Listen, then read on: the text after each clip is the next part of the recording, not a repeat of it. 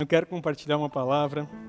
Nós estamos falando nesses dias a respeito de luz do mundo, uma série de pregações. Eu creio que hoje você vai ser muito edificado com essa palavra. Diga amém. João 8.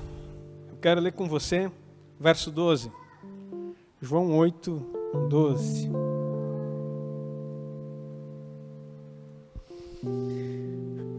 Falou-lhes, pois, Jesus outra vez, dizendo: Eu sou a luz do mundo. Quem me segue não andará em trevas, mas terá a luz da vida. Vou ler mais uma vez.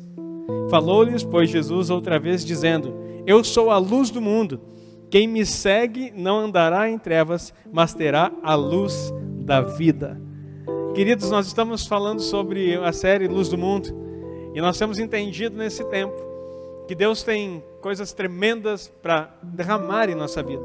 Temos aprendido sobre a vida de Deus. Temos desenvolvido na nossa, não apenas na nossa consciência, mas na nossa vida prática, os processos pelos quais o Senhor designou que possamos brilhar como Cristo nessa terra.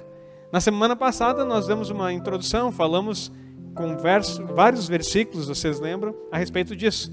Durante esse mês eu quero estar amadurecendo mais a respeito disso. Porque quando nós falamos que somos uma luz do mundo, muitas vezes apenas pensamos em algo meio que, vamos dizer assim, ilustrativo.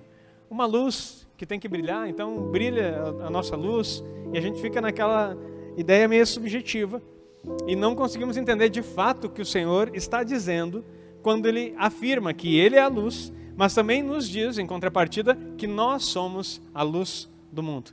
Então, se Ele é a luz e nós nos tornamos luz, a luz não é própria, é a luz que vem dele habitando em nós. É o primeiro princípio que você precisa uh, entender. Que se há uma luz em nós para brilhar, não é a luz nossa, mas é a luz dele, pois ele é a luz do mundo, que entrando, habitando pela vida de Deus em nós, vai então reluzir sobre todas as pessoas. Isso é tão forte que o Senhor diz: então, portanto, brilhe a vossa luz diante dos homens, para que vejam as suas boas obras e glorifiquem ao Pai que está nos céus. Isso que nós estudamos na semana passada. Hoje eu quero falar com você, quem está acompanhando o nosso jejum e o nosso propósito, né, desses 21 dias. É, nós estamos toda, todo horário do meio-dia tendo uma palavra de Deus para o teu coração, para como alimento, porque muitos estão fazendo de 12 horas, outros estão fazendo de 24. E naquele momento, independente se você almoçou ou não, tira um tempinho para almoçar com a palavra, nesse propósito que estamos fazendo. E nessa semana, o Espírito Santo trouxe algo muito claro ao meu coração a respeito de como é essa vida de Deus e como que isso é distribuído na igreja. Como que nós podemos ser luz? Eu quero trazer isso para você aqui de uma forma bem clara. Então, o verso 12 do capítulo 8 de João diz assim: Falou-lhes, vou ler pela terceira ou quarta vez já. Falou-lhes, pois, Jesus outra vez dizendo: Eu sou a luz do mundo. Agora eu quero que você sublinhe e marque aí na sua Bíblia. Quem me segue? Quem me segue? Nós temos que atentar para os detalhes da palavra. Não andará em trevas. Então, qual é a condição para não andar em trevas? Segui-lo. Quem me segue não andará em trevas, mas terá luz da vida. O interessante é que nesse processo de seguir, há aqui um entendimento que eu quero compartilhar com vocês, que nem todos seguem a Jesus. Nem todas as pessoas seguem a Jesus. Antes de acharmos os seguidores, nós passamos por alguns grupos de pessoas. Eu quero começar com você. Pode colocar para nós ali. É o Vini que está ali hoje? É o Vini? Por favor, Vini. Mateus 21, 9. Mateus 21, 9. Nós vamos conhecer o primeiro tipo de pessoas. Antes de que haja seguidores, todos nós fomos multidão. Diz assim a palavra: E a multidão que ia adiante e que seguia clamava dizendo: Hosana ao filho de Davi. Bendito o que vem em nome do Senhor. Hosana nas alturas. Foi o que nós cantamos aqui. E é legal que quando nós ministramos um louvor assim, a igreja cheia, é, tem muitas pessoas que cantam e de fato diz Hosana. Hosana é, é, é um desejo que ele venha. Maranata é um outro mais específico, mas Hosana é, é uma glória que você está reconhecendo o reino dele. Então esse povo, essa multidão, e anota aí a primeira, primeira expressão de pessoas que se aproximam de Deus, são multidões. Deus ama multidões. Ele deseja que multidões se aproximem dele. Mas a multidão que se aproxima não significa que entendeu alguma coisa. Porque essa mesma multidão que chamou ele de rei, ele é o nosso rei que vem reinar nessa terra. Glória seja dada ao Senhor, Osana nas maiores alturas. É a mesma que nós vamos ler aqui em Lucas 23, 20. Por favor, Lucas 23, 20.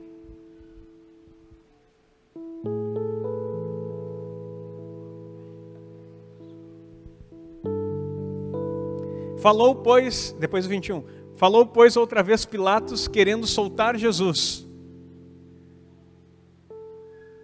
Mas eles, na minha versão, diz, mas a multidão clamava em contrário, dizendo, crucifica-o, crucifica-o. Se tu tem essa versão que diz, mas a multidão, pode colocar para a igreja ver, Vini, se tu consegue mudar aí para nós. Mas a multidão clamava, dizendo, crucifica-o, crucifica-o. A mesma multidão que gritou que ele era o rei, foi a que gritou: crucifica-o.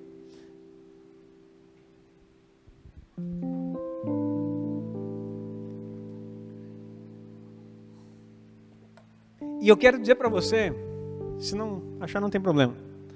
Eu quero falar para você que nós precisamos diferir da multidão. Porque quando nós chegamos perto do Senhor, nós somos aquele povo todo. Quando Jesus estava pregando em todos os lugares que estava, a multidão se aproximava dele. E muitos ouviam. E a multidão vai ouvir falar a respeito de Jesus e vai se agradar do seu discurso, desde que isso esteja de acordo com os desejos dela, ou com o motivo político, ou com aquilo que lhe agrada. Todos nós, quando nos aproximamos de Deus, nós nos aproximamos como multidão. Mas há uma transição. Para que você seja luz do mundo, para que você tenha a luz de Cristo, você precisa transicionar e sair da esfera da multidão e migrar para um nível mais profundo, que está escrito lá em Lucas 9, 23. Opa, perdão. É Mateus 9, 35. Li errado.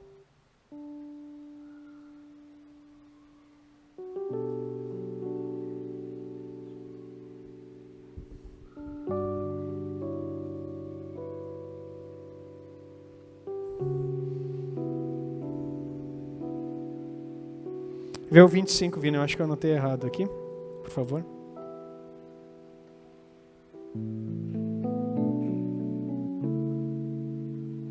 Aí. Acho que é essa aí mesmo. Não, tu não botou o que eu pedi, mas tu achou. 36. Obrigado. E vendo as multidões, teve grande compaixão delas, porque andavam cansadas e desgarradas como ovelhas que não têm pastor. Então, há um próximo nível. A multidão, ela segue, mas ela anda, continua cansada e desgarrada. Sabe o que é desgarrada? É uma ovelha que está fora do caminho, que ela faz o que bem entende. É uma ovelha perdida. Eu quero dizer para você que no meio da multidão há pessoas que frequentam, vêm, ouvem a voz do Senhor Jesus, mas continuam perdidos. Frequentam a igreja e continuam perdidos. Nós não fechamos as portas da igreja, tampouco o Senhor as portas do reino para as multidões, desde que elas compreendam que é necessário sair desse aspecto de multidão, apenas um número de seguidores, para se tornar ovelha do Senhor. Se Jesus teve compaixão, ele teve um desejo de que aquelas pessoas fossem cuidadas. Então, o próximo nível que nós precisamos entender para nos tornarmos luz do mundo é deixar de ser multidão, multidão e nos tornarmos ovelha. Por quê? Porque a Bíblia fala lá em João 10, 14. 14 a 17, pode colocar aí, Vini. Nós vamos.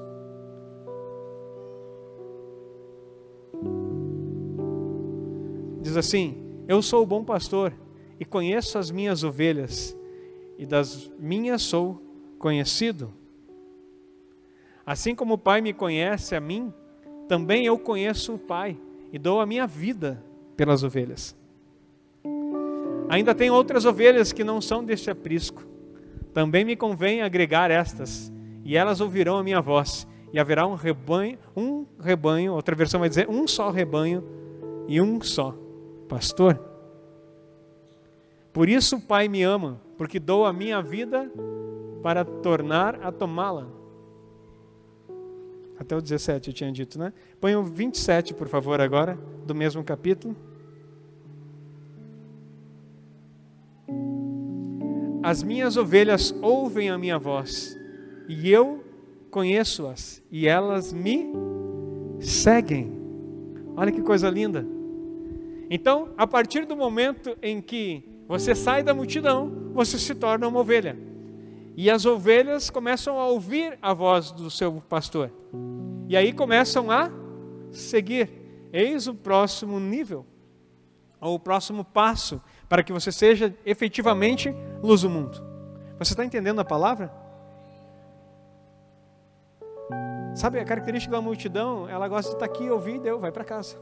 A multidão, não, no aspecto igreja, ela não anota nada, ela não pratica, ela não ouve, não ouve a pregação, não medita naquilo. A multidão ela quer de tempo em tempo que um milagre aconteça, que supra a sua necessidade. É aquela que estava lá na multiplicação dos pães e depois Jesus disse assim: vocês não estão aqui porque vocês querem algo em mim, mas porque eu alimentei vocês. Jesus dá a real sempre. E vocês continuam seguindo, não é porque vocês querem ou reconhecem o que eu faço, mas porque tinha comida para dar. A multidão ela vem por causa de um alimento, por causa de um milagre, por causa de uma necessidade. Agora, se ela pratica aquilo que está recebendo, não. Ela vive de evento em evento, de culto em culto, de domingo em domingo, e elas não se, se tornam ovelhas, porque elas não ouvem a voz do seu pastor. Então, as ovelhas que ouvem, as minhas ovelhas ouvem a minha voz, e eu conheço-as e elas me seguem. Então você passa de uma multidão, você passa a ser agora ovelha. Agora presta atenção que a ovelha não é algo simples. Eu, eu fico, assim, às vezes preocupado com a igreja, porque todo mundo, somos todos ovelhas do bom pastor, diga amém. Somos ovelhas e sempre seremos. Só que o bom pastor não sou eu, é Jesus. Diz amém, por favor. Para não pensar que sou eu. Porque por muito tempo a igreja acha que o bom pastor é o pastor que está na frente, não sou eu. A ovelha é do rebanho de Cristo, não meu. E aí, quando a gente ouve muito falar da ovelha perdida, né? Você deve conhecer a história. É aí que o pastor deixa as 99, tem até a musiquinha. As 99 deixou no aprisco.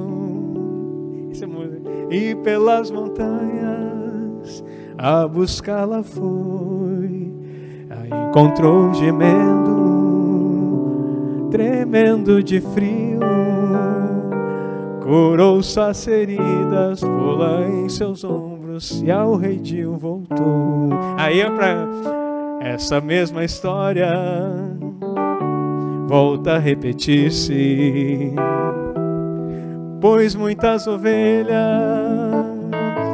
perdidas estão mas ainda hoje o pastor amado cura suas feridas, cura suas feridas e quer te salvar. Pode ser um homem esse pastor? Jamais. Aplauda o Senhor. Não pode ser um pastor, porque o pastor não salva, querido. Só que por muito tempo a igreja achou que o bom pastor era aquele que está à frente. Então, quando Jesus está falando, eu sou o bom pastor e dou a vida pelas ovelhas, ele quer salvar. Então, assim, não é o pastor que tem que sair atrás do perdido, querido. É Jesus. Diga amém. Ele vai instrumentalizar e usar você? Vai. Mas não é o pastor aqui. É nós, é rebanho. Só que assim, entenda então, que quando uma ovelha se perde, um bom pastor providencia a salvação para ela. Resgate. Amém? Então não é aquela cobrança, não são 99 ovelhas cruzando o braço dizendo assim, aí pastor, quando vai buscar aquele perdido?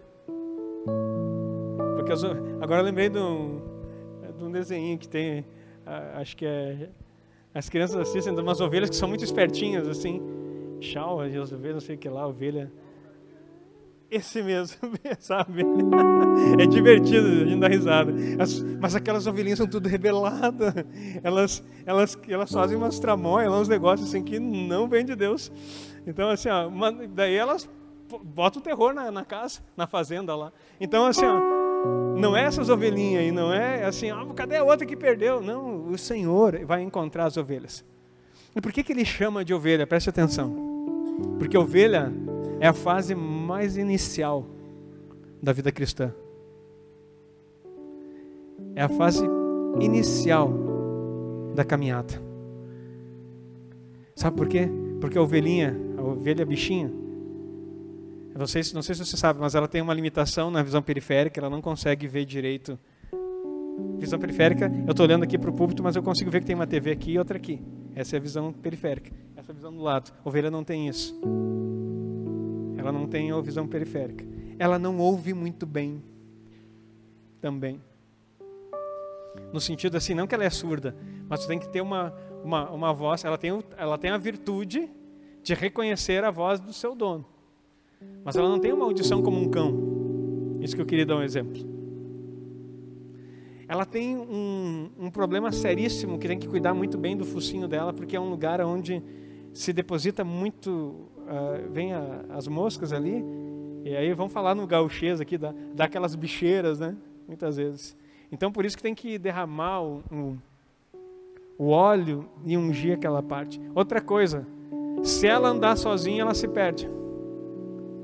Eu tive oportunidade, aconteceu isso várias vezes na igreja, mas enquanto eu era militar, num determinado dos quartéis que tinha em Santo Ângelo, que nós tirávamos serviço, tinha 30 e poucas ovelhas que todo serviço nós tínhamos que ir lá contar as ovelhas, para ver se ninguém tinha roubado, porque às vezes roubavam, tentavam roubar as ovelhas. Daí a gente tinha que, Deus já estava nos preparando para ser pastor, né? E aí tu tinha que, e, e olha, quando tu chegava, como você não é o pastor, a ovelha, você era um soldado, é, que cada vez era um diferente, até elas pegarem confiança em você, não pegavam confiança, até elas pararem de fugir, era um trabalho. Pensa em contar carneirinho, só que não podia dormir, né? E aquele bicharedo corria para lá e corria lá. Só que interessante assim, que eles corriam tudo junto. Parece criança jogando futebol. Não sei se já viu, tu larga a bola assim, vai aquele monte de gente assim com a bola junto, sabe? Pra lá e pra cá. Não, não se organizam assim, não. E chutando, chega a levantar uma poeira assim na terra, assim. Aquelas ovelhas correm para lá e para cá. Elas não têm uma liderança. Não tem uma que se levanta e diga, não, vamos por aqui, vamos nos organizar, ou que elas. Eh, não, elas ficam perdidas. E se uma delas se isola, ela trava. Se ela ficou para trás, uma sozinha, ela fica parada, esperando o grupo vir buscar. A ovelha, é bichinho. Até que, senão ela fica assim, assustada dela. Daí ela é capaz de correr para outro lado. Então ela não se perde porque ela é rebelde. Ela se perde porque sai do grupo. Não sei se tu está entendendo, eu não estou falando de ovelha bicha agora. Está entendendo a palavra? Amém? Ela se perde porque sai do grupo. Só que não é o pastor que diz, volta para o grupo. É o povo aquele que tem que andar unido como ovelha, que vai de novo reunir ela para poder trazer. Amém? É nossa responsabilidade.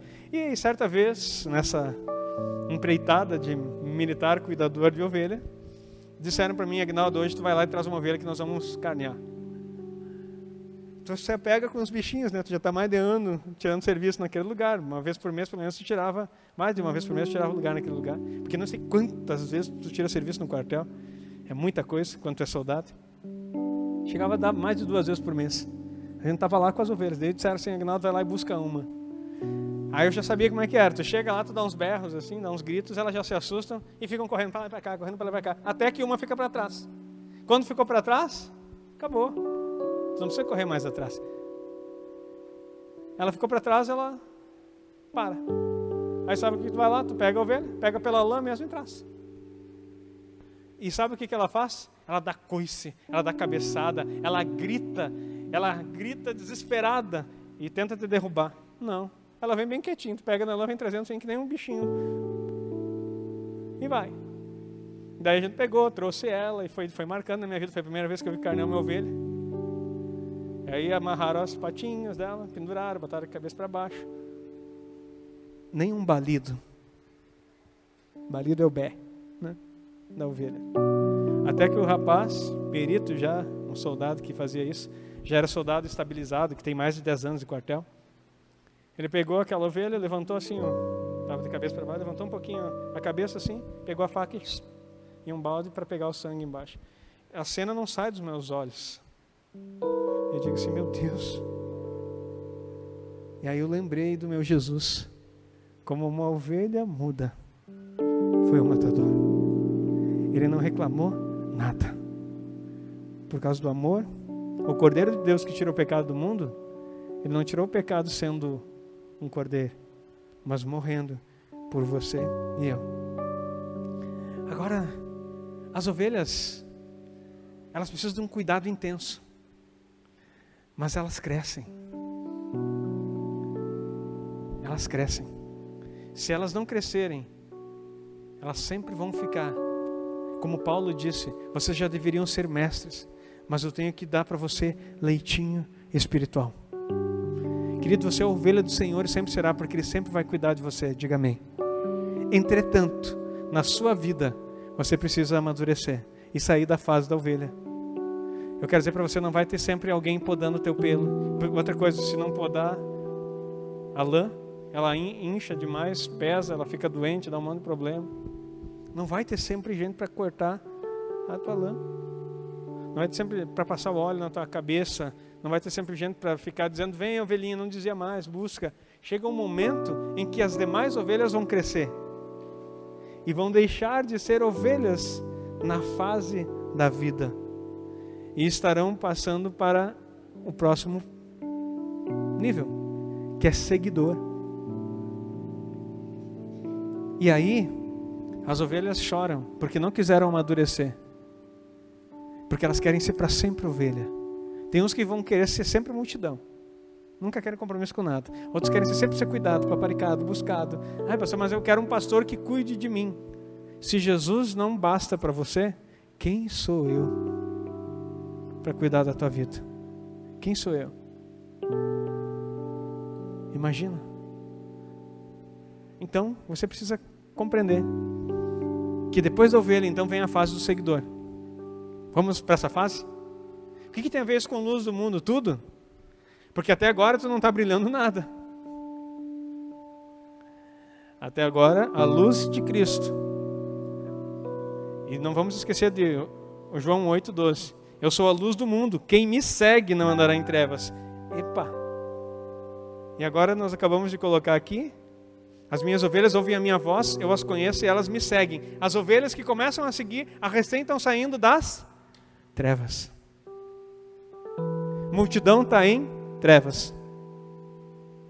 Ovelha que quer ficar sempre sendo ovelha, continua nas trevas. Agora, quando ela começa a ouvir a voz do pastor e querer seguir, o que está acontecendo? Está saindo das trevas. E vai ter o que? A luz da vida. E aí, no próximo nível que eu estou chamando aqui para você entender, agora sim, Lucas 9, 23.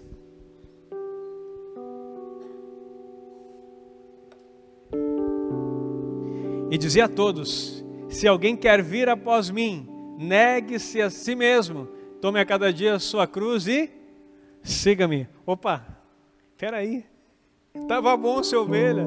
O Senhor é meu pastor, nada me faltará. Deitar-me faz em verdes pastos, guia-me mansamente às águas tranquilas.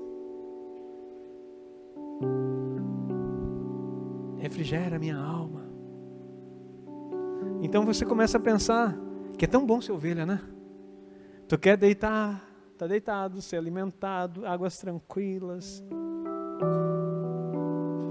E eu não estou dizendo que isso é ruim, é bom mesmo. Só que não é esse o teu chamado. Não é para isso que Jesus te salvou. Ele te salvou para que você seja a casa dele, lugar de habitação dele, vida de Deus em você e para que você o represente nessa terra. 2 Coríntios 5:20 diz: "De sorte que somos embaixadores por Cristo", como se Deus por meio de nós exortasse. Rogo-vos, pois, da parte de Cristo, que vos reconcilieis com Deus. Então a nossa função é embaixador, é ser representante. Só que representante, tem como a gente ser representante de Cristo como ovelha? Uh-uh. Não dá. Porque ovelha, a não ser que a gente ficar naquele evangelho religioso, né? De ficar contando até a Páscoa para chorar pelo pobrezinho é, o pobrezinho que nasceu em Belém e o coitadinho que apanha na, na, na paixão. E tu vive nessa religião. Pobrezinho nasceu em Belém, e depois chora lá quando ele é crucificado. Fica chorando o ano inteiro até se alegra que ele nasce, mas é pobrezinho. Fica nesse ciclo e não anda. Porque o meu Jesus não é nem um pobrezinho, tão pouco um menino Jesus, faz tempo que ele deixou de ser, nem o coitadinho que apanhou na cruz. Ele vive, reina é Rei dos Reis, Senhor dos Senhores, e vai voltar em glória, em poder, e vai mudar. É um Rei poderoso, não é coitado. Então, ele já cumpriu a parte como ovelha. Então, como que você quer ser ovelha e representar Cristo? O comportamento humilde e manso que Jesus teve como homem só tem uma finalidade: fazer com que você reine com Ele. Mateus 5, 6 e 7, ou se fosse você anotava, é a constituinte do crente para reinar, não para ser salvo. Mateus 5, 6 e 7, vou repetir. É a constituinte do crente para reinar com Cristo e não para ser salvo. Porque a salvação vem pela graça, pelo que Jesus já fez e já realizou. Mateus 5, 6 e 7 é a maneira que você deseja, ou maneira que você precisa se esforçar para reinar com Ele. Que começa o convite aqui. Se alguém quer vir após mim, negue-se a si mesmo. Mateus 5, 6 e 7, querido, se tu nunca leu, leia quando chegar em casa. É rapidinho. É um convite a negar a si mesmo. É um convite a deixar. É aquela parte, se alguém bater na, num lado da tua face, dá o outro. Isso não é para salvação, meu querido. Porque eu sou salvo e se eu quiser, se alguém dá um tapa na minha cara, eu quiser dar um murro na cara da pessoa, eu posso. E não vou perder a salvação por causa disso. Mas não vou estar representando Cristo. E com certeza eu posso deixar de ser recompensado por Ele. O meu comportamento faz com que eu perca a recompensa e não a salvação. Por isso que nós temos que ser como Jesus. Amém? E aqui então nós estamos negar a si mesmo, é deixar a tua vontade. Preguei esses dias, você pode procurar, acho que está postado lá no canal da igreja, quando eu falei especificamente sobre esse versículo. O que, que envolve se negar a si mesmo? E aqui nós vamos avançar para que você possa aprender o que, que é, então, o que, que é ser luz do mundo. É, olha o 24, por favor, desse mesmo capítulo. Porque qualquer que quiser salvar a sua vida, perdê-la. Mas qualquer que, por amor de mim, perder a sua vida, a salvará. Por amor de Jesus, nós temos que sofrer essas situações. Olha o 57 desse mesmo capítulo. E vai até o 62, nós vamos continuar aqui. Ó. E aconteceu, olha a história. E aconteceu que indo eles pelo caminho, lhe disse um: Senhor, seguir-te-ei para onde quer que fores. Jesus andando, deixa, só, deixa ali por enquanto que eu vou explicar. Jesus andando e a multidão estava ao redor dele. Daí chega um da multidão. Lembra que nós temos uma fase, antes de ser da multidão, nós passamos a ser o quê? Ovelhas. De ovelhas, nós passamos a ser seguidores. Então um da multidão chega e diz: Senhor, seguir-te-ei para onde quer que fores. Aí, o que, que Jesus responde? Pode colocar o próximo. E disse-lhe Jesus: As raposas têm covis e as aves do céu ninhos, mas o filho do homem não tem onde reclinar a cabeça. Isso não significa que ele não tinha casa, significa que ele não tem descanso enquanto está trabalhando para cumprir a obra que o Senhor tinha dado para ele. E disse outro, e, e disse a outro, Jesus falando: Segue-me. Mas ele respondeu: Senhor, deixa que eu primeiro, deixa que primeiro eu vá a enterrar meu pai. Mas Jesus lhe observou: Deixa os mortos ou enterrar os seus mortos, porém tu vai e anuncia o reino de Deus. Anunciar o quê? O reino de Deus. Esse aí era multidão ou era ovelha? Ovelha. Na ovelha, Jesus faz um convite: me segue. E olha o próprio Cristo. Quantas ovelhas do Senhor Jesus recebem convites específicos, mas dão desculpas. Isso aqui é para você, igreja, agora. Ah, primeiro deixa eu me formar. Ah, primeiro deixa eu casar. Primeiro deixa eu concluir não sei o quê. Primeiro deixa eu melhorar de vida. Primeiro deixa eu ter meus filhos. Primeiro deixa eu não sei o que lá. Ei, igreja do Senhor Jesus. Você que está me escutando online também. Pare de dar desculpas ao chamado do Senhor. Quando Ele disser para você, segue-me e pregue o reino, largue tudo e vá fazer. Porque a maior recompensa é ouvir a voz do seu Senhor e fazer a sua vontade. Tudo aquilo que você construir, escute, já preguei sobre isso, fora da vontade de Deus, só serve para montouro, só serve para ser destruído, queimado. Bendito aqueles que recebem do Senhor o chamamento e dizem sim. E dizem sim. Eu quero dizer para você: se o Senhor já te chamou, pare de dar desculpas.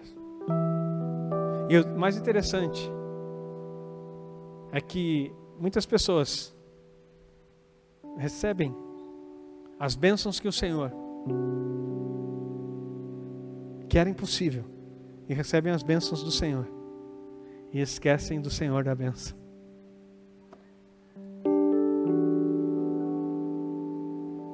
Muitas pessoas têm chamado, recebem a bênção do Senhor e depois que receberam, se contentam como se sua vida fosse só esse tempo aqui e esquecem do Senhor da bênção. Eu quero dizer para você, o Senhor da bênção, Ele não tem só a bênção que Ele te deu até agora, Ele tem inúmeras, várias, mais e mais bênçãos incontáveis para derramar sobre você, desde que você entenda que aquilo que Ele te deu hoje é só o princípio do que Ele tem para transbordar na tua vida. Então, não seja cego, não seja ignorante. Entenda que o Senhor da bênção, Ele te faz prosperar em todas as coisas. Queridos, a ovelha que ouve o chamado precisa dizer sim. Disse também outros, agora outro vem: Senhor, eu te seguirei, mas deixa-me despedir primeiro dos que estão em minha casa. Só um, volta um anterior, só para esclarecer algo para você. Enterrar, ele disse assim: Eu quero enterrar primeiro meu pai. O pai dele não estava morrendo, nem estava no velório. Ele disse assim: ó, Vou te seguir, mas primeiro, deixa meu pai morrer. Quando meu pai morrer, eu te sigo. Protelou as coisas. Quando isso acontecer, eu faço. Não, pastor, é só falta pouco. A gente ouve na igreja, falta pouco. Porque quando isso acontecer, aí eu vou fazer. Eu fiz uma dessa, querido. Uma vez. Eu tentei. Graças a Deus que podia, poderia ter feito, mas bastou. Eu passei na, no concurso da brigada, que eu queria tanto ser militar. Passei em outros também, mas nunca deu certo. Mas no da brigada, eu era um cara. Tu pode olhar para mim e achar que não, mas já fui atleta e corria muito bem. E a corrida que era necessário, eu fazia 200 metros a mais para o concurso. Tinha que fazer 2.600 em 12 minutos. Eu fazia 2.800 e às vezes eu conseguia puxar até 3.000 metros em 12 minutos correndo. Era tranquilão. E aí eu passei na brigada, fui, fui chamado e a último, o último teste, passei em tudo, era a corrida. Só que antes de eu ir, a minha esposa, a gente sabia que Deus tinha um chamado. E eu ficava fugindo, tentando fazer outras coisas. Daí minha esposa assim, amor, se tu for para lá e não passar, Para de fugir daquilo que Deus tem para ti. e eu me lembro que eu estava sentado na cama do quarto da nossa casa lá em Santo Ângelo. E eu dei uma risada, dessas risadas gostosas que eu dou assim, né? Amor, se eu não passar nessa prova, eu vou de lá direto para o seminário. Não faça isso. Te dou um conselho. Queridos, não sei do que, porque eu não comi nada estragado, não deu, mas quando chegou no dia da prova física, e não era nervosismo também, mas me deu assim, um, eu perdi acho que uns quase 3 quilos no final de semana. Estava lá em Porto Alegre, na casa do meu tio, com tanta diarreia que me deu. Para mim poder fazer a prova, talvez você conheça um remedinho antigo chamado Emosec. Alguém já ouviu falar, não sei? Ele é um remédio que faz parar um negócio. E ele é muito forte. Agora eu confesso os pecados. Acho que eu tomei dois ou três de uma vez. Para poder. Que nem bala. E fui. Porque assim, não tem o que vai me impedir. E passei, só que eu desidratei muito. E daí parou. Quando eu cheguei no quartel para fazer as provas, eu cheguei na guarda, eu cheguei para o soldado assim: cadê o banheiro? E aí ele disse assim: é ali. E eu foi que eu cheguei no banheiro e foi o último momento de evacuação. Estou testemunhando aqui que a coisa é forte, meu irmão. E aí depois disso, eu passei o dia inteiro fazendo as provas. Passei em todas. E fazia mais do que era pedido. Olha o horário da corrida, meio-dia. Isso em fevereiro. E eu tinha que fazer cada corrida, se não me engano, era 1 minuto e 25 cada volta para poder passar. A primeira volta, fiz em um minuto, aproximadamente. Segunda volta, 1 e 25. E eu, eu cuidando, ah, tô, tô dentro. Terceira volta. Bateu os dois e eu não conseguia correr mais. E daí os meus colegas já tinham iam junto, todo mundo torcendo, estava todo mundo junto para passar ali. Tinha uns caras da infantaria, uns outros soldados que estavam lá e diziam assim: bora, Agnaldo, bora, e correndo. E uns vêm no meu lado, assim, me incentivando. Queridos, não teve jeito, me deu uma fraqueza, uma tontura, um mal-estar. Que quando chegou assim, era a curva. Aí talvez você não saiba como é que é o concurso público. No início da curva tem uma faixa que eles marcam. E tem 200 metros para te acabar a corrida, que era necessário. Se eu tivesse passado a faixa quando dava a sirene, eu podia terminar caminhando e eu estava passado no concurso. Queridos, a faixa estava ali assim, ó, e eu não consegui chegar. Mas nem se eu me jogasse no chão, acho que eu consegui me arrastando. Não teve jeito assim, não, não sei se dava essa distância. Não sei se dava dois metros de distância. E eu não consegui chegar de tanta fraqueza que eu estava. Aí soa aquela sirene e aí eu sento no cordão que tem assim da pista. E aí eu lembrei. Veio na minha cabeça nítido. Se eu não passar, eu vou de lá direto para o seminário. Aquilo veio nítido meu, na minha mente, no meu coração. Queridos, eu sentei e chorei. Acho que é um dos choros mais intensos da minha vida. Desidratei o resto que tinha chorando. E o meu tio chegou sem entender nada, assim, Agnaldo, que isso? Ano que vem tu faz de novo. Tem concurso de novo, não fica desse jeito. Tu vai passar, tu vai conseguir. Mas ele nem sabia que o meu choro não tinha nada a ver com polícia.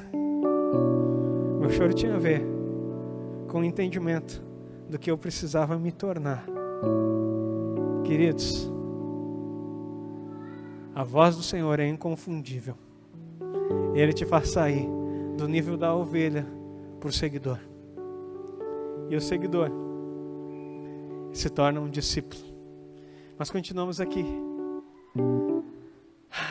Disse também outro Senhor: Eu te seguirei, mas deixa-me despedir primeiro dos que estão em minha casa. Olha só. E Jesus lhe disse: Ninguém que lança a mão no arado e olha para trás é apto para o reino de Deus.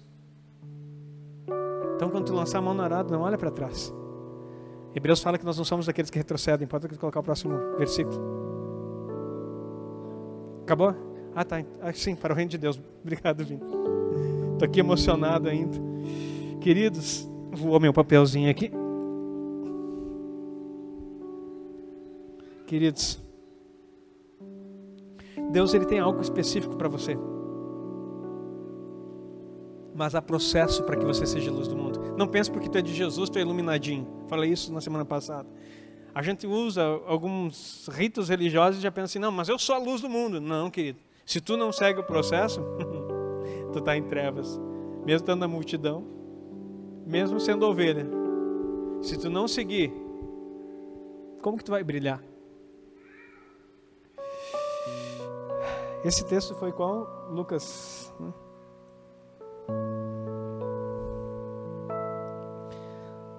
Lucas 14, 26 e 27. Lucas 14.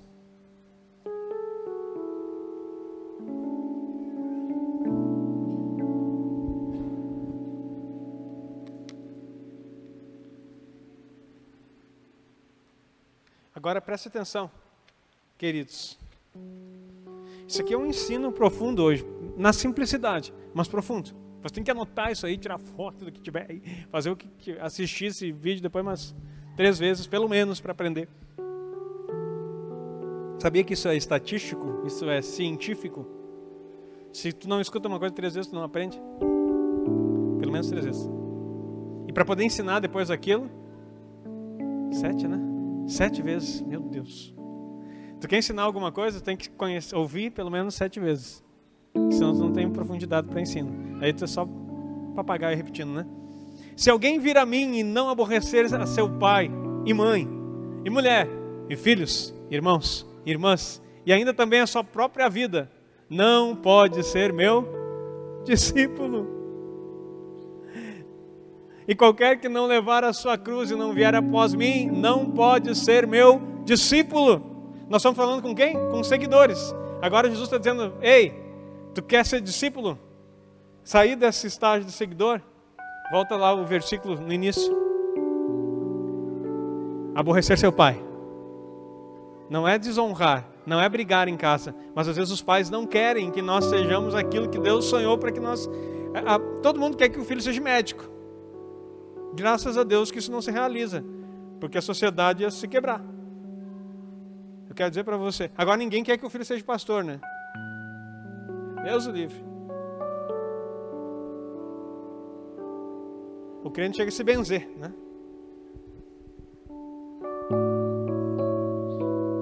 Se alguém vier a mim e não aborrecer seu pai e sua mãe, parar de viver os sonhos deles, e viver aquilo que Deus falou no teu coração e você sabe quando Ele fala com você. Mulher e filhos.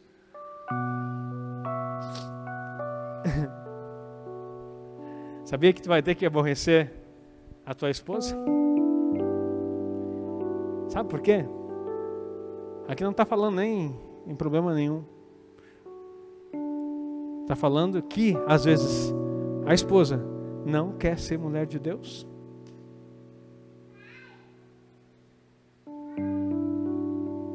A mulher, e o contrário também vale. O homem não quer ser homem de Deus, aborrece.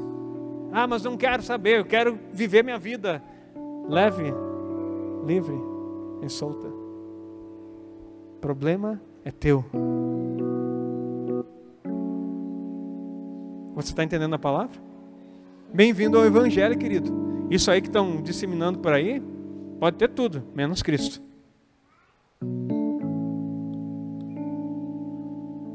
Filhos, irmãos, irmãs, e ainda também a sua própria vida, até a tua própria vida, tu vai ter que aborrecer.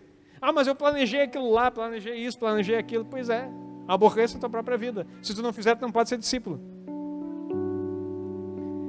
Há pessoas que Deus está transicionando nesse tempo. Rocha e Roxaná marcou o início de um novo ciclo. Na história da igreja mundial, na história da humanidade, os próximos sete anos, Deus vai virar esse mundo de perna para cima. O mundo vai se perder, mas a igreja do Senhor vai avançar de tal forma como você nunca viu. E as pessoas serão cheias de Deus, cheias de Deus, a ponto de entender aquilo que o Senhor está querendo fazer nesse último tempo. Mães, que estão por aqui, pais que estão por aqui, comece a orar pelos seus filhos e pare de projetar teus sonhos na cabeça deles. A não ser que o teu sonho seja, tu vai servir o Senhor. inculque isso na cabeça dos seus filhos. Porque Deus vai precisar de, uma geração, eu quero dizer para você, vai vir geração de mártires aí. Daqui para frente, inclusive geração de mártires vão surgir. Sabe o que é mártir? Pessoas que vão morrer por causa de Cristo.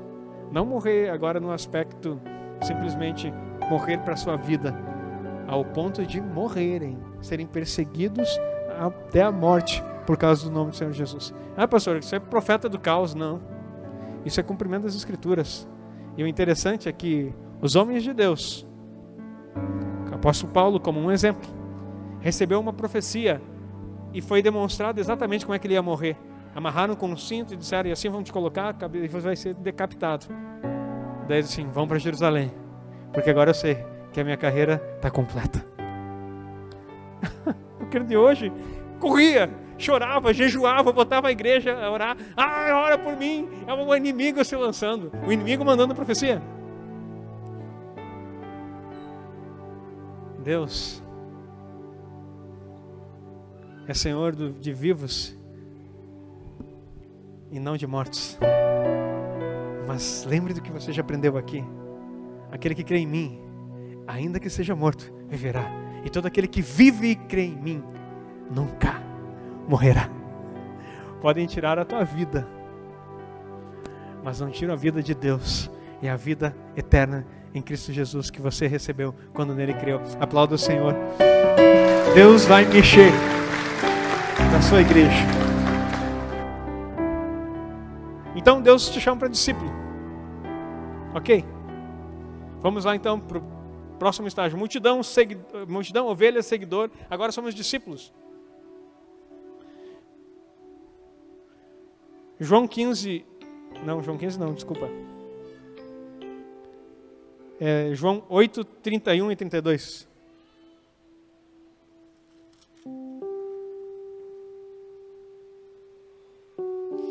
Jesus dizia, pois, aos judeus que criam nele: Se vós permanecerdes na minha palavra, verdadeiramente sereis meus discípulos.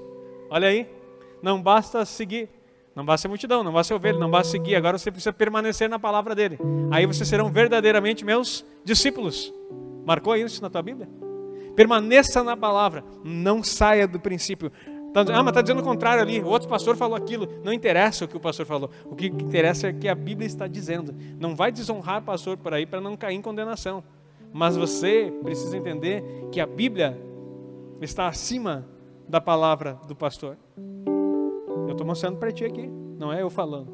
Eu não abri um versículo e estou elaborando da minha mente, contando historinhas ou ilustrações. Eu estou lendo Bíblia contigo. Então o discípulo vai ter que permanecer na palavra. Olha o 32. E conhecereis a verdade, e a verdade vos libertará.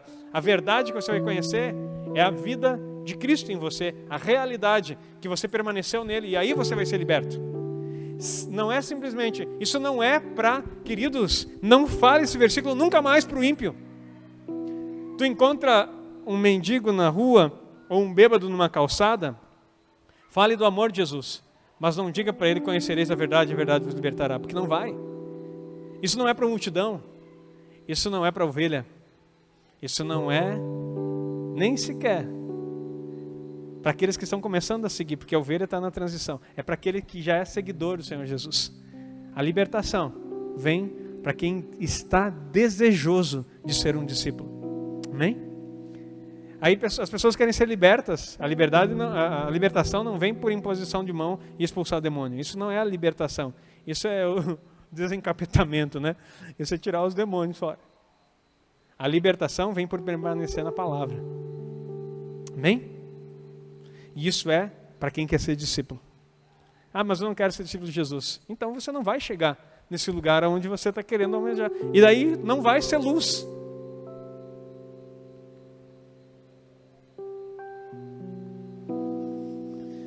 Lembra da música do Thales? Através de mim, Jesus clareia. Através de mim, Jesus clareia, faz brilhar a minha luz eu carrego a luz de Deus através de mim. Jesus clareia. Vamos cantar junto? Bonito, né? Através de mim, Jesus clareia. Através de mim, Jesus clareia. Faz brilhar a minha luz, eu carrego a luz de Deus através de mim, Jesus clareia. Aleluia. Que você seja luz nesse mundo, aplauda o Senhor. Discípulos do Senhor Jesus clareiam aonde eles estiverem, porque a verdade está neles e eles estão na verdade. Não há luz sem a verdade, não há libertação sem a verdade. Não tem como brilhar diante dos homens se a verdade não estiver em você. E você jamais carregará a verdade se não for um discípulo. Precisamos ser discípulos. O convite é: seja meu discípulo. Olha o que diz lá em Lucas 14, 33. Lucas 14, 33. Vou deixar aberto no, Assim, pois, qualquer de vós que não renuncia a tudo quanto tem, não pode ser meu discípulo. Quanto que é para renunciar? Um pouquinho. Tudo. Não, pastor, mas esse papo é. Eu gosto daquela igreja mais light, aquela igreja mais suave. Aquele negócio vem para Jesus e tu vai ficar rico. Comecei a falar de prosperidade aqui, trabalhei com a igreja um montão sobre finanças. E o pessoal dizendo, pastor, é dinheirista. Só pensa, é querido, bem-vindo. Quem quer aprender vai saber desde o princípio até que ou tu achou que tu ia só enriquecer e agora está na hora de ah, agora que estava bom, pastor, eu achei que nós ia ficar tudo rico e, e, sonhar os meus sonhos. Não, a riqueza que Deus te dá aqui com propósito. Sabe para quê? Para que você faça isso. Renuncie tudo quanto tem. E não te preocupe, eu não vou pedir oferta. não é isso que nós estamos falando. Renunciar tudo quanto você tem para ser discípulo do Senhor Jesus. Porque só aquele que prova e vê que Ele é bom em todas as esferas pode ter confiar nele e saber que tua vida inteira pode ser direcionada na presença dele. Discípulos não se preocupam com o que é vez de comer ou beber, como fazem os pagãos. Não se preocupem com o que vão vestir, não se preocupam com o que você precisa sustentar, porque sabe que o Senhor provê. João 15, 8.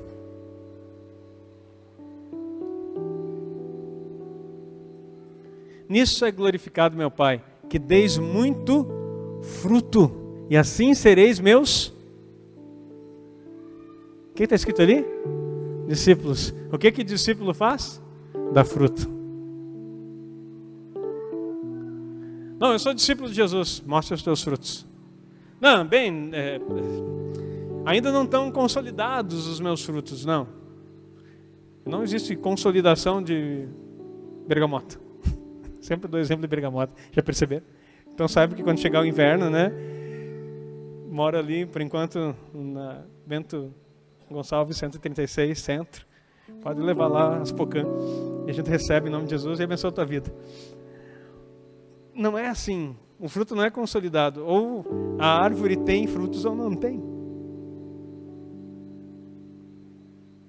Discípulo dá fruto. E é pouco ou muito? O que está escrito na tua Bíblia, hein? Muito fruto.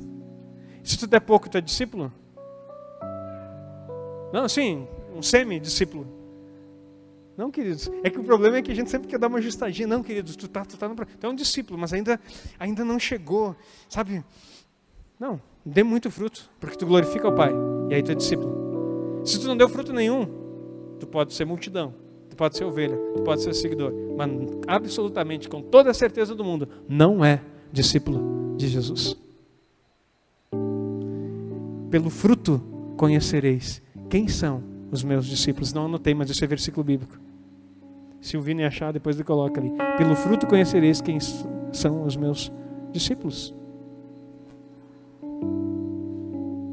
Queridos, sem fruto não é discípulo. Eu não estou desqualificando os demais. Só que cuidado para não ficar na multidão e na ovelha recém-chegada que fica sempre querendo cuidado. Você pode permanecer nas trevas e não será a luz do mundo. Agora, discípulo, ele carrega a luz que nós cantamos. Ah, queridos, tanta coisa. Agora deixa eu dizer uma coisa para vocês. Vamos lá para João 6, 65, por favor. João 6, 65. Nós chegamos no nível aqui de ser discípulos. Mas em todos os níveis tem fracasso. E o fracasso não é o fato de você errar. Aprenda isso. Fracasso não é o erro. Erro não é fracasso. Fracasso é desistir. Fracassar é desistir. Todo sucesso vem de uma coleção de erros. Não erros intencionais, porque aquele que se repete na mesma instância é burrice. Se tu erra sempre na mesma coisa, tem problema aí de assimilação. Agora, se você está errando, tentando acertar e várias vezes errou, parabéns, você está chegando no lugar de sucesso. Vai chegar um momento em que você vai parar de errar. E aqueles que te chamaram de louco, que disseram que você não ia conseguir, vão aplaudir e vão dizer: ou foi sorte, ou eu sempre acreditei que ele ia conseguir. É as duas frases que vão dizer para você. Aquele que te apedreja hoje, no futuro, pode te aplaudir. Mas nós não buscamos nada disso. Só estou falando algumas frases de impacto para você saber o que pode acontecer nesse processo.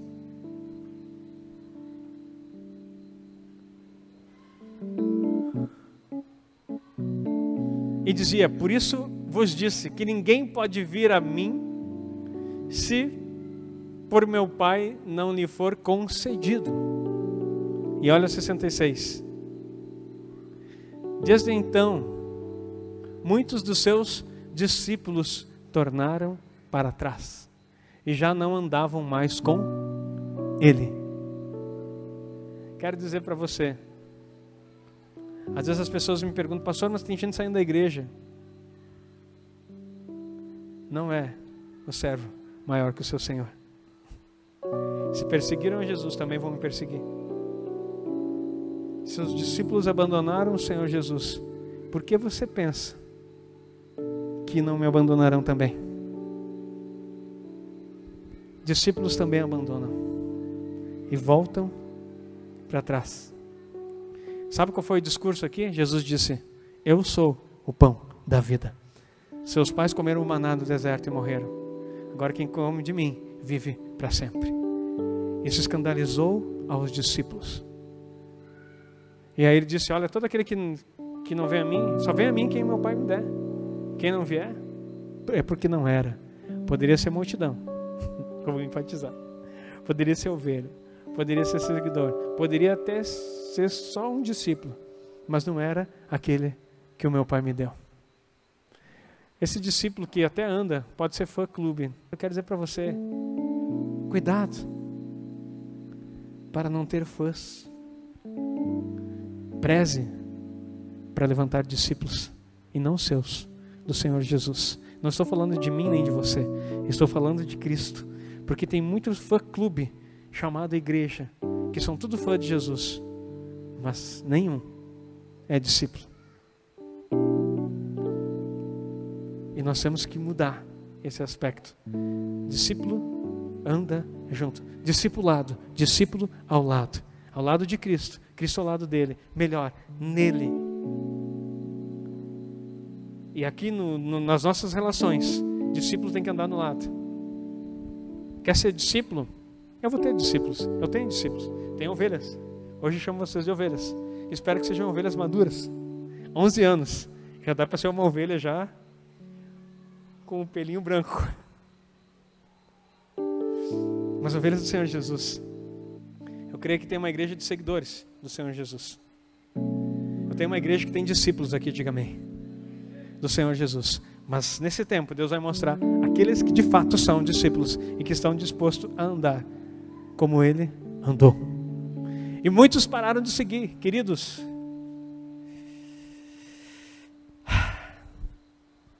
Há pessoas que vão desistir, mas que não seja você a querer voltar atrás e que você não perca a recompensa, e tampouco eu, por tanto me esmerar e trabalhar em favor de vocês, como diz o apóstolo Paulo, que naquele dia eu seja recompensado plenamente pelo meu trabalho.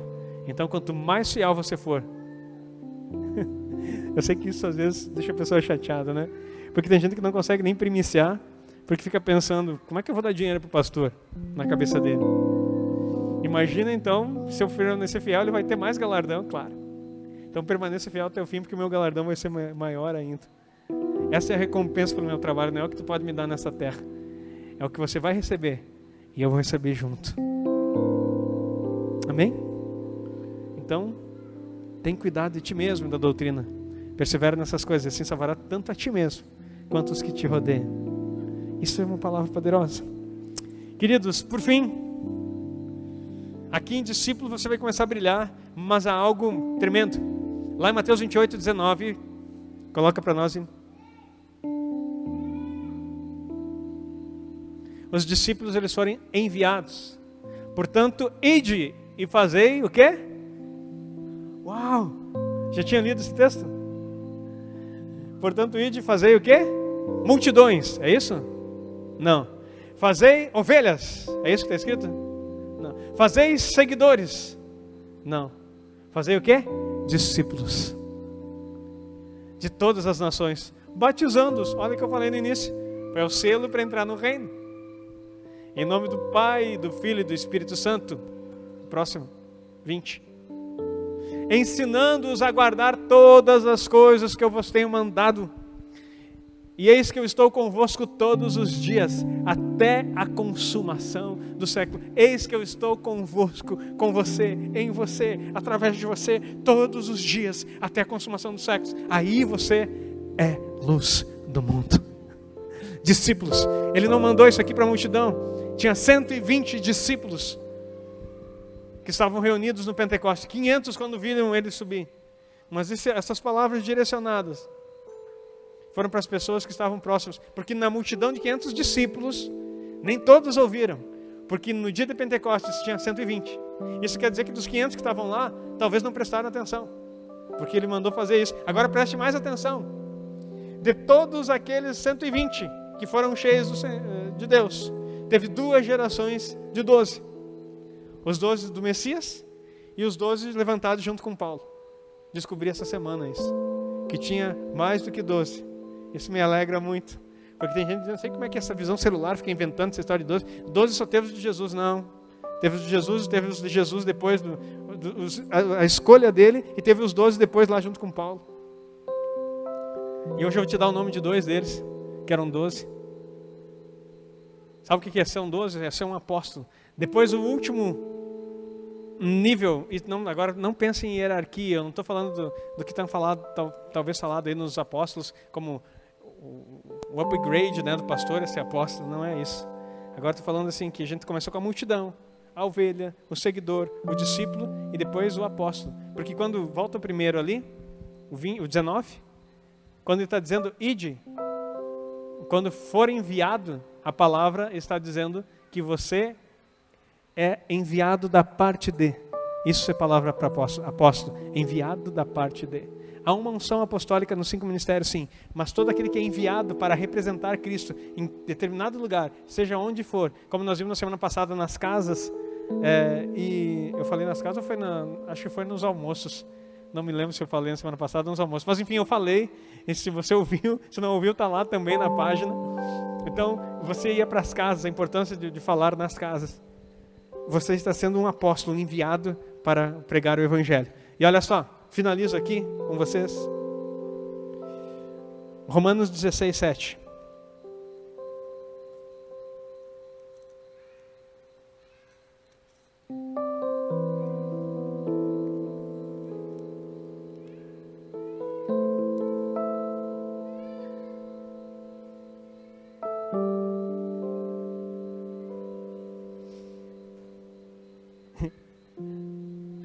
Não sei se você já tinha lido isso na Bíblia. Achei essa preciosidade. Saudai Andrônico, um bom nome para quem quiser botar num filho aí. Andrônico, meu filho, vem cá. Saudai Andrônico e a Júnias. Jesus. Meus parentes e meus companheiros na prisão, os quais se distinguiram entre os apóstolos e que foram e que foram antes de mim em Cristo. Se distinguiram entre os apóstolos. Pera, mas os apóstolos não era Tiago, Simão, Pedro, Bartolomeu, Judas, João, Felipe, Mateus, Tiago, André, Tadeu. Cadê Andrônico e Júnias? Existiam mais apóstolos. Eu sei o nome de vários deles, estou descobrindo. Andrônico e Júnias eram uns. Teve uma segunda geração de doze. Porque você precisa entender que os apóstolos morreram. E quem deu continuidade? Eu quero dizer para você, hoje Deus pode levantar na sua vida uma, um ministério apostólico, aonde você seja aquele que vai representar Ele, aonde você estiver, como luz do mundo. Eu quero que você se coloque em pé e eu vou orar para você.